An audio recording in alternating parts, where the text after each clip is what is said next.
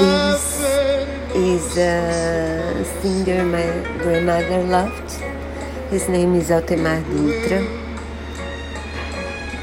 And this is my favorite song with him. It tells us about uh, fights between partners, and he's saying that uh, it's not worth fighting because it can destroy love. And it's by a composer, Evaldo Gouveia, who lived a long life and was killed by the coronavirus. Altemar Dutra died a long time ago,